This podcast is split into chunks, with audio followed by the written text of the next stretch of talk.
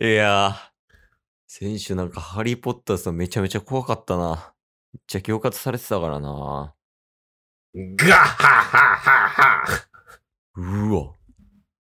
あの笑い方するってことはやっぱりあの人やん。ガッハッハッハどうしッよう、ハ声かけに行こうかな。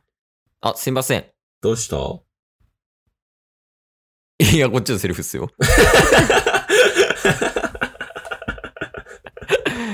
いや、あ一応確認なんですけど、うん。ゼルダの伝説のガノンドルフさんっすよね。うーんガー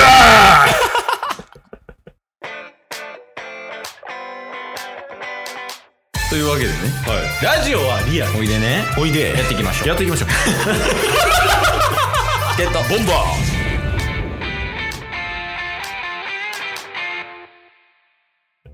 100点。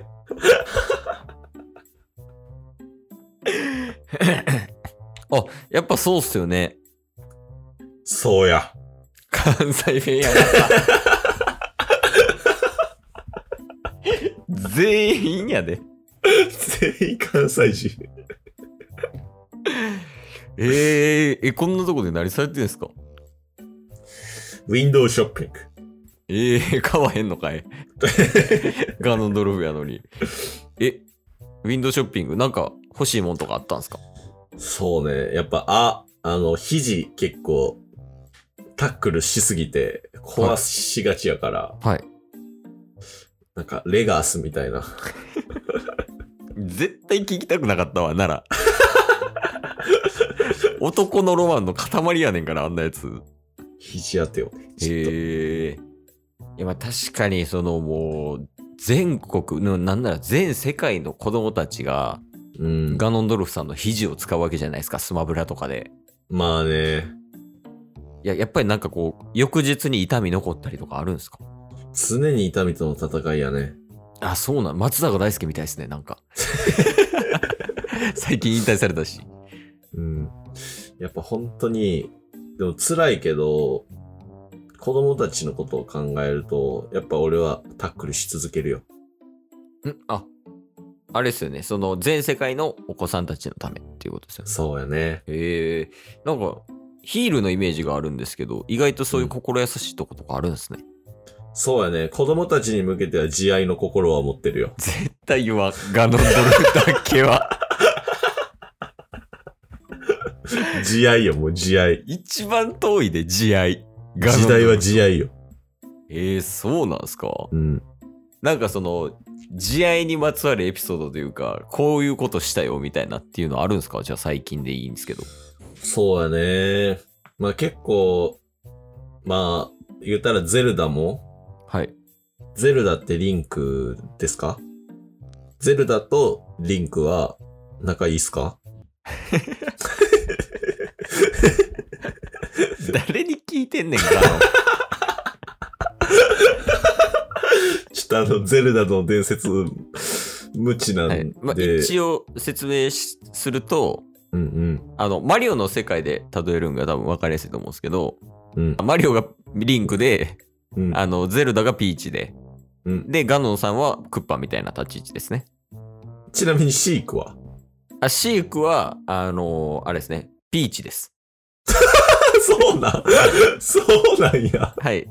あの、外見、外見が、のこのこで、中身ピーチみたいな感じです。あ二重人格ピーチってことなんですね。感覚的にはそうですね。なるほど。で、 はい。そうですよね。この前提があった上ですもんね。まあ、結構、まあ言うたら、あの今じゃ、我々も、本業とは別で副業でね、スマッシュブラザーズで出させてもらってるみたいな。ああ、あれサイドビジネスなんすかあれサイドよ。なんならサイドの方が超えてません収そう益。そうそう。それが問題。ちょっと一個だけいいですかどうしたそのゼルダの伝説の年収とスマブラの年収ちょっと教えてもらっていいですかゼルダは正直、はい。年収換算でいくと、200万とか。おー、ちょっと少ないっすね。そっから 税金抜かれるからね。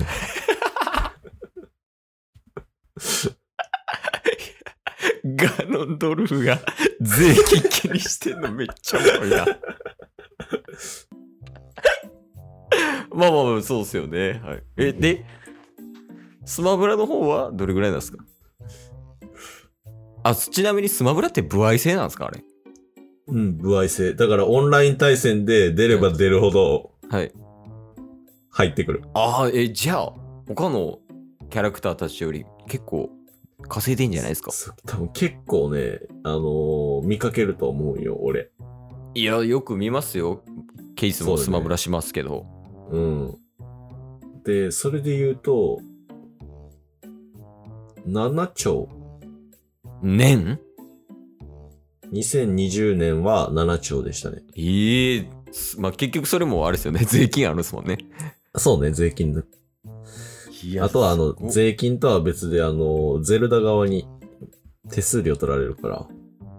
え、ゼルダ側に手数料取られるんですかそう、ゼルダの伝説で、あのーちょっと契約、契約あの、はい無理やり入らせてもろたんよ。あ、そういう感じなんですね。そうゼルダの伝説。だからちょっと、 ガノンドルフがちょっとなんか、あのー下手に行って契約結んだ関係で、はいはい。俺の方がもう実際スマブラ界では大人気やねんけど、はいはい。手数料で96ぐらい取られて税金抜かれてるからむしろ借金してるぐらい。ええマジっすかうん。まあでも、あの、ゼルダの伝説の方の年収200万でなんとかカバーできてるみたいな。どんな生活を送ってん のえ、ちなみにその、お住まいは、あの、うんなんか、クッパ城みたいなお城に住んでるんですかあれはもう社宅みたいな感じなんですかいや、もう、森やね。森森。え、住んで家るないんですかうん。だから、家あるみたいな演出は、ゼルダの伝説でしてるかもやけど、実際にはゼルダから借りてる。森をいや、家を。でもそこには住むなって言われてるから。あ、言えば借りてるけど、住むなって言われてるから住めないんですか、そう。だから、役作りの時だけそこに住めって言われてる。え、それ家賃はどうしてんですか家賃はゼルダが払ってくれてる。あ、それはゼルダ払ってんですね。そう。で、その分、ちゃんと悪役に徹しろよっていう、まあ結構裏の事情やけどね。え、何言ってんのずっ と。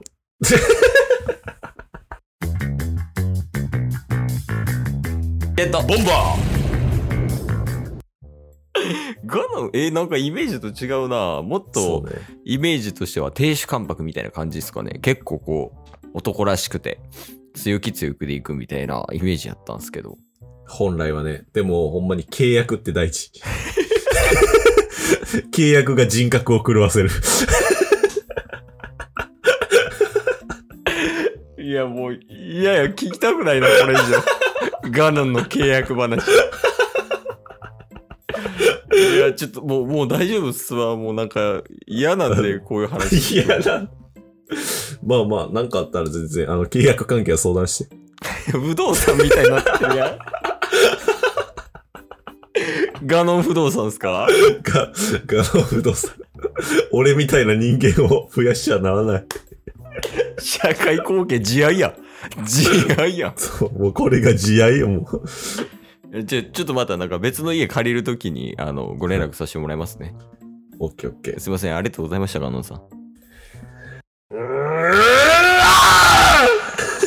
ちょっとストレス溜まってました。